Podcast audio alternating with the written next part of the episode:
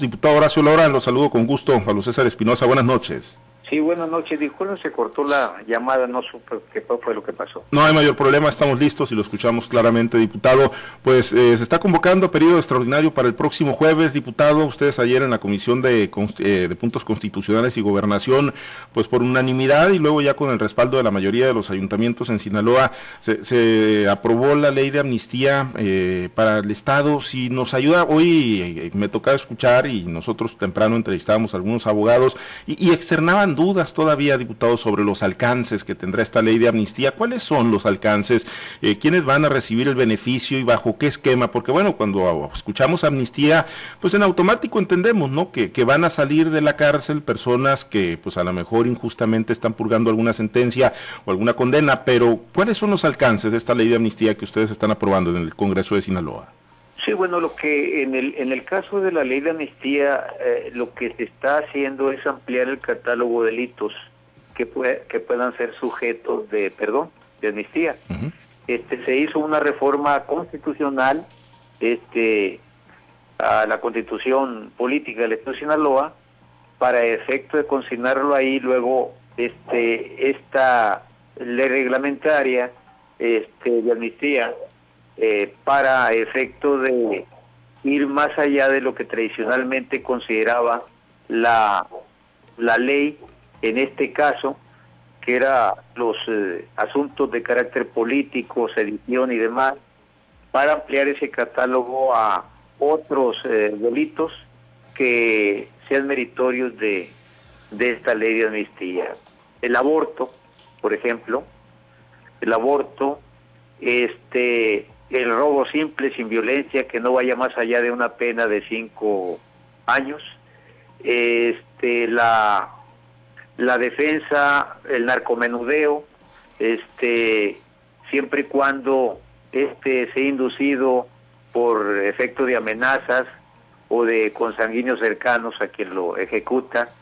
Eh, y por supuesto el, el, el asunto de delitos de sedición que en el país pues han sido este, de manera muy ordinaria eh, criminalizados en el ámbito de la protesta social fundamentalmente. Ese, ese es el catálogo entonces de delitos. Ese es el catálogo de los delitos que ahora esta ley de amnistía que se someterá al Pleno en sesión extraordinaria el próximo eh, jueves estaría analizándose y en su caso votándose. ¿Y de ahí cuál es la, cuál es la ruta, eh, diputado, una vez que bueno la votan, se promulga, se publica en el periódico oficial del Estado de Sinaloa? ¿En cuánto tiempo eh, o cuánto tiempo tendría que pasar para que pues eh, ya no, Pues, inmediatamente una vez que esta, este decreto salga del Congreso y se publique por parte del Ejecutivo del Estado, el, Ejecutivo tiene un plazo de 60 días para efecto de integrar la comisión este, que habrá de vigilar el cumplimiento de esta ley. Esto es decir, pues inmediatamente, ¿no? ¿Y la gente que tiene, este, eh, que está procesada por este tipo de delitos podrá ser objeto por petición de ellos mismos, de los familiares este, o por petición de las comisiones de derechos humanos a este beneficio de la, de la amnistía. ¿Tienen un diagnóstico, diputado? ¿Partieron de un diagnóstico de cuántas eh, personas en Sinaloa estarían en esa condición de, de, recibir la amnistía, de recibir ese beneficio de la ley? Pues este, no exactamente en términos estadísticos, ¿no? Pero sí sabemos que existe una eh, cantidad de personas este, pues particularmente en el asunto del narcomenudeo, del robo simple y del aborto, este, son casos reales eh, que están presentes en nuestra sociedad del Estado de Sinaloa y México. Este, a ello va dedicada esta, esta ley de amnistía. Tiene claro sus condiciones para que pudieran ser acreedores a este beneficio aquellos este, imputados. Ahora, cuando se haga la petición por parte de Comisión de Derechos Humanos o de alguna instancia, ¿quién, tiene la, la, palabra final? ¿Quién, ¿Quién va a definir, diputado? Bueno, se podrá decidir de dos maneras. este, por parte de la, del Ministerio Público, de la Fiscalía, este, el suspender eh, la acción eh, penal, este, o bien, por un lado, dejarla sin efecto, o bien, por el otro, ser revocada por el Tribunal de Justicia y ordenar su inmediata libertad. Ahora, eh, ¿tendrán que reparar el daño estas personas que están purgando una pena? no, no, no está considerada la reparación de daño en esta ley, está considerado solamente este el indulto o la o el perdón pues o la amnistía para efecto de suspender este la pena y además este evitar que por ese tipo de delitos vuelvan a ser detenidos. La ley que están por aprobar, eh, diputado, el próximo jueves en la sesión extraordinaria, contempla mecanismos de reinserción para estas personas una vez que salgan de la cárcel, cómo se van a reinsertar en la sociedad, algún esquema, eh, seguimiento a ellos. Mm, no lo tiene establecido esta ley, no tiene establecidos para hacer este exactos mecanismos previstos para la reinserción. Solo este se establece el catálogo de delitos este que son objeto de esta amnistía eh, y nada más. Pero no, no, no, no va más allá en el asunto de un programa de reinserción. O sea, quedarían a la buena de Dios, o sea, salen, les abren las puertas de, del centro penitenciario donde se encuentran y ahí sí, rásquense con sus propias uñas, como se dice literalmente, diputado. O a la conciencia, a la conciencia de ellos mismos, bajo una experiencia vivida porque pues está el estigma, ¿no? Finalmente que, le genera. Lamentablemente, pues somos una sociedad que quizá pues no, no hemos alcanzado una madurez suficiente en ese tema y, alguien que, pues digo, aunque se le otorgue la amnistía, eh, haya purgado alguna pena eh, o haya estado en la cárcel, pues le genera cierto nivel de estigma, ¿no, diputado? Sí, claro, pero es un reto que tendrán que vencer ya en libertad. Este, están los mecanismos de, de educación, eh, los mecanismos eh, laborales y demás que demuestren que son capaces de ser parte eh, activa y constructiva de, la sociedad. ¿Satisfechos, diputado, con, con, el producto final de lo que será la ley de amnistía del Estado de pues, Sinaloa? Hasta, hasta ahorita, hasta el momento, creo que es un avance, no hay ninguna, ninguna ley perfecta, todas están en proceso de mejorarse este, cada día. Eh, es un proceso largo porque las leyes o la norma eh, cambia en función de que la sociedad va en un constante dinamismo de cambio.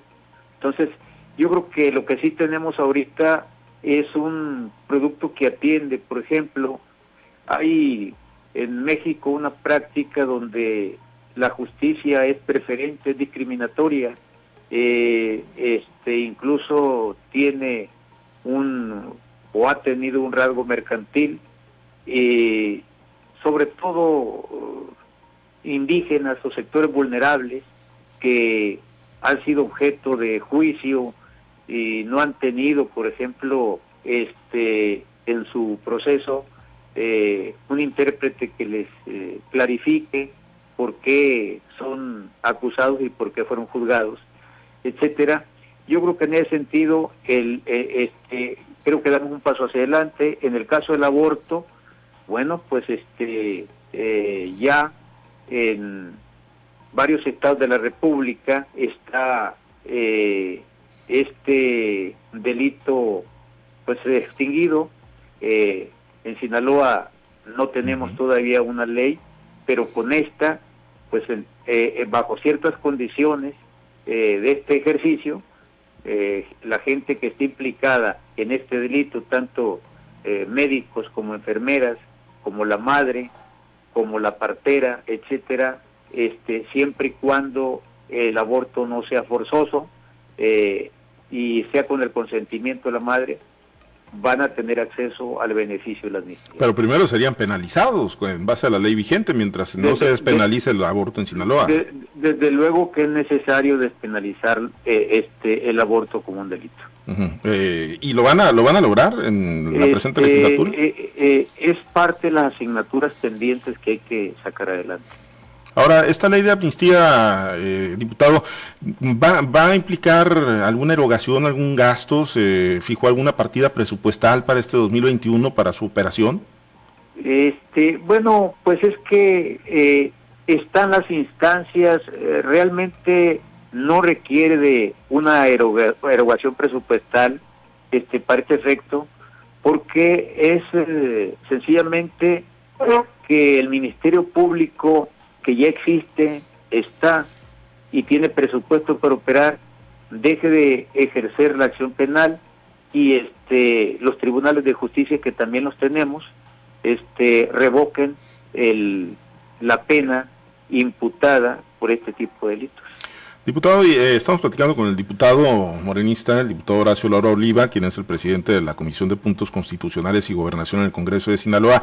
Eh, eh diputado, y todos los eh, puntos, digo, ya, ya, me, comentábamos el tema del aborto, pero, por ejemplo, muchos elementos que derivan en que no se tenga un juicio justo para una persona, ahorita decía el tema de intérpretes para, para personas de lengua indígena y algunos otros aspectos, ¿esos están solventados o se van a seguir generando esas injusticias que que deriven en el, encarcelamiento de personas. pues este, eh, eh, precisamente eh, esta, esta ley de amnistía trata de poner un llamado de alerta para tratar de ver efectivamente que esos procesos que ya están establecidos se cumplan debidamente. O sea, ya existe en la ley que debe que debe haber un debido proceso en cualquier imputación de delito habría que seguirlo porque precisamente la ley de amnistía es para tratar de corregir este un proceso mal mal seguido este en la imputación de un delito de esta naturaleza. Eh, hemos tenido, por ejemplo, en el caso de la protesta social eh, en México ha sido eh, una tentación muy ordinaria querer criminalizar la protesta social. en donde se da en campesinos, en maestros, etcétera. Eh, particularmente del estado de Oaxaca, eh, este, juzgan a un conjunto de maestros por precisamente por protestar y los y los meten a la cárcel, los encarcelan. Eh, poco tiempo tuvieron que sacarlos porque efectivamente no, no tenía sustento. Pues este tipo de cosas y que en México han sucedido, ¿no? Tenemos una historia eh, muy este, sistemática mm, desde antes de los movimientos del 68, los movimientos del 50, el movimiento del 68 y todo lo que de ahí para acá se ha venido dando. Este, en el Estado mexicano autoritario era muy, muy este, ordinario tratar de, de criminalizar la protesta social. Bueno, pues se trata de que este tipo de, situaciones en un proceso correcto ya no se sigan dando, ¿no? Y en el estado de Sinaloa nosotros tomamos cartas en este asunto eh, con esta ley de amnistía para tratar de corregir aquello que en este tipo de situaciones se haya hecho incorrectamente y que no solamente sea eh, la sedición o el, el delito político considerado así, este, el único que tenga acceso al beneficio de la amnistía, sino, como lo comentamos al principio, se abra un poquito más este catálogo de, de delitos eh, que sean objeto de este beneficio, como el aborto, el robo simple y el narcomenudeo. Bien, pues pendientes el próximo jueves, pasado mañana en la sesión extraordinaria. Eh, diputado, y el tema, bueno, pues que ahí ustedes también lo tienen, ¿no? Está en su cancha el tema de las municipalizaciones de Juan José Ríos, del Dorado. Eh, ¿Va a quedar eh, para otra legislatura, para mejor ocasión, o van a, les va a alcanzar el tiempo a ustedes para sacar adelante estos proyectos? Mm, en la 63 legislatura estamos dándole consecuencia puntual a esta vieja demanda ciudadana. Este, que es, eh, desde luego, completamente factible de acuerdo a los requisitos constitucionales y de consulta que se deben tener para efecto de darle eh, curso a estas iniciativas. Y debo decirle que estas iniciativas están sumamente avanzadas, eh, que no se van a otra legislatura, que van a salir en esta y van a salir eh, muy próximamente en un periodo extraordinario. No saldrán el jueves, pero sí este, próximamente estaremos sometiendo el dictamen correspondiente a la comisión y, y luego al, al pleno. Pero esto sale, se cumple con todos los requisitos que requiere la creación de un nuevo municipio, además de que es una demanda añeja, histórica de los ciudadanos por tener cerca a la autoridad para efecto de todo lo que les es inherente. Los dos municipios, El Dorado y Juan, José, Ríos. Juan José Ríos y El Dorado. Es, es, es un hecho. O sea, ustedes terminan la legislatura y Sinaloa tiene 20 municipios. Así es. Así es. ¿Hay, consenso o, ya, o es eh, un acuerdo que ustedes como mayoría de Morena impulsan o, ya se percibe consenso entre las diferentes fuerzas no, políticas? definitivamente, definitivamente es una reforma constitucional que requiere del consenso de todos. Requiere del consenso de todos, del consenso de todas las fuerzas políticas que tienen presencia en el Congreso, del consenso de los niveles de gobierno en el Estado, municipal, estatal, y demás, y creo que en ese sentido estamos este, muy avanzados. Creo que estamos logrando racionalmente el consenso necesario para sacar adelante este, este tema de los nuevos municipios. Será eh, algo histórico, pero será producto de la voluntad política, del consenso de todos pues indudablemente sí será un acuerdo histórico. Digo, en el momento que se tome este periodo extraordinario no lo contempla, pero se va a convocar a otro entonces, diputado. Así es. Bien, pues muy pendientes. Le agradezco mucho, diputado, que haya aceptado platicar con nosotros esta noche y muy pendientes del periodo extraordinario el próximo jueves. Gracias. Muchas gracias, para servirle siempre. Gracias, es el diputado Horacio Lora Oliva, presidente de la Comisión de Puntos Constitucionales y Gobernación.